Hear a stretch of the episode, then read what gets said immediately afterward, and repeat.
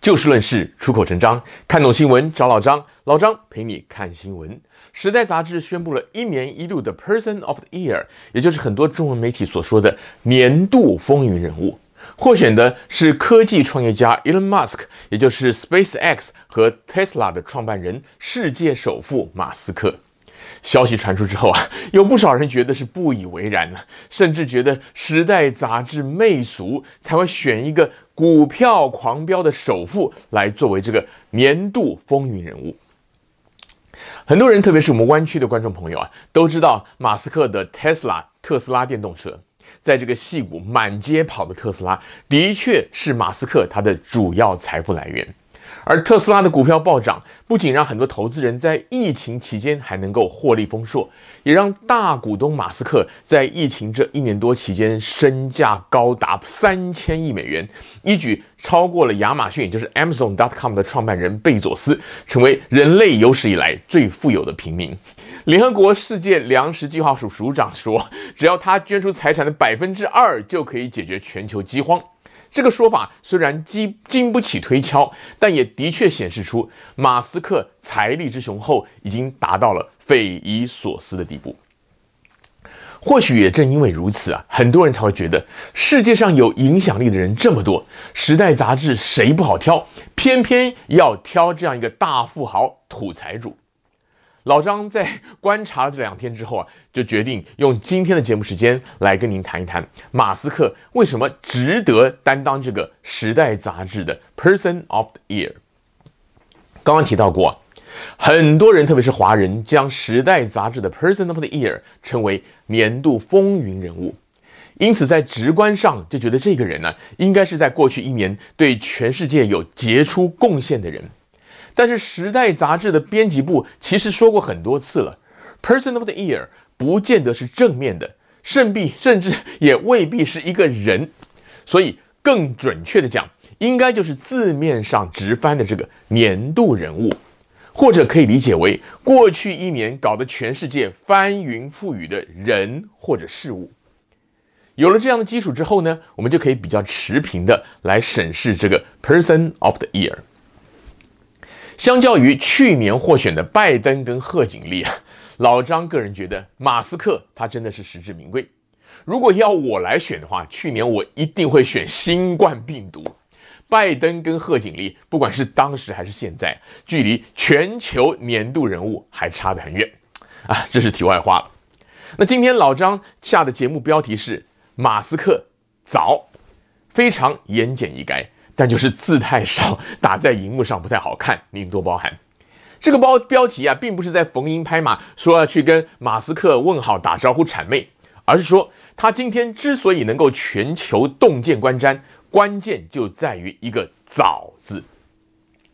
原本我想写的标题是铺垫时代发展轨迹的早鸟马斯克，这个很长也很直白，但是缺乏想象空间。现在写的这个马斯克早呢？其实呢是同样的意思，重点就在于马斯克对于趋势的研判乃至于布局，样样都早他人很多步，可以说领先全世界。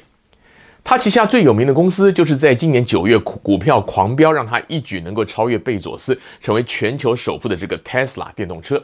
而另外一家有名的公司，则是替全球各国政府跟民间企业发射过很多卫星，还成功载人上太空的 SpaceX 火箭公司。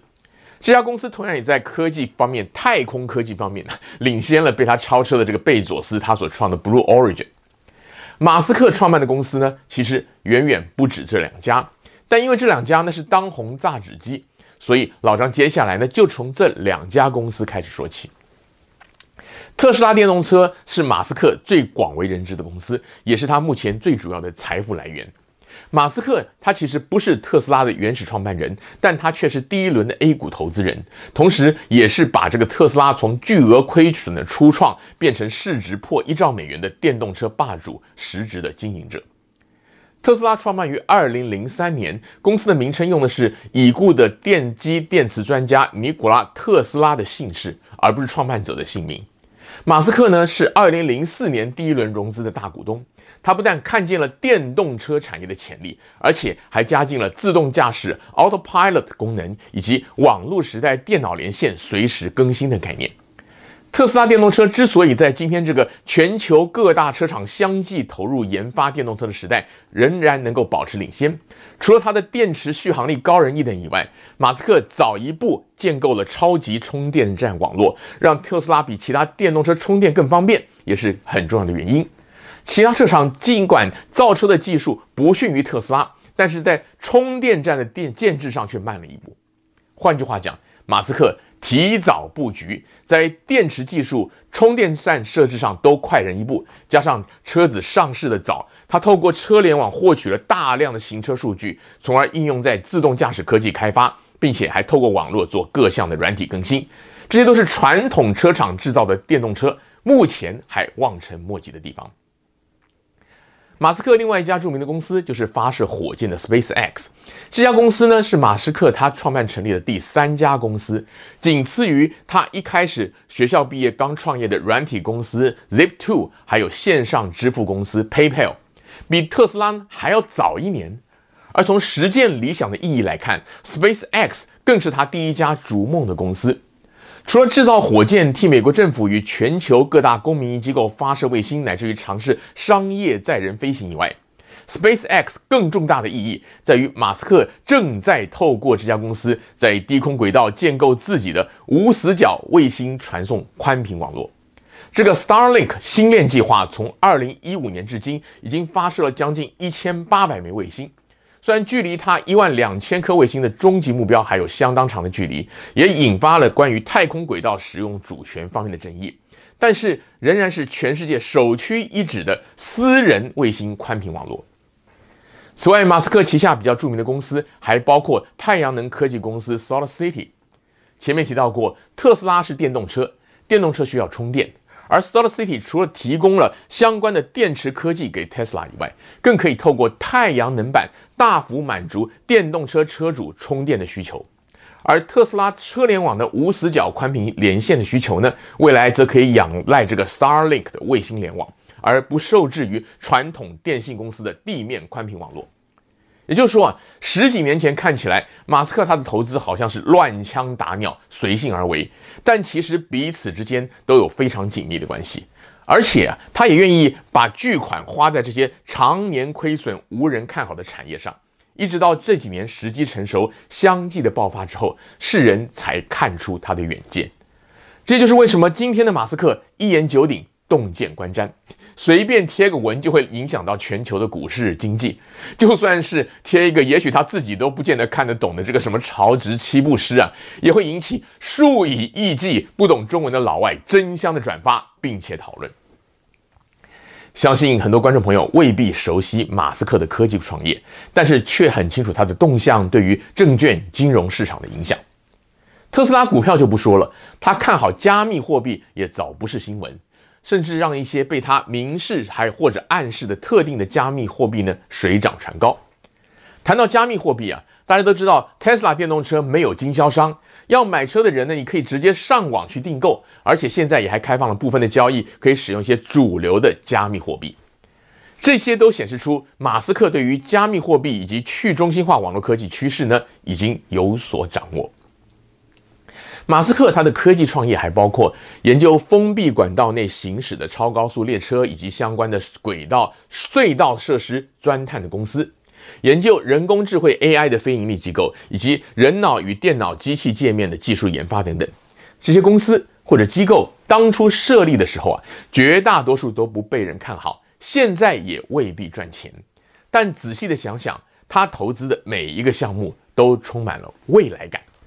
如果倒回到二三十年前的话，这些都是科幻小说或者电影里面才会有的东西。然而放在今日的世界，每一项就算还不是主流科技的，也都具有一定的想象空间与发展潜力，而且绝大多数都可以彼此结合起来，发挥整合的功效。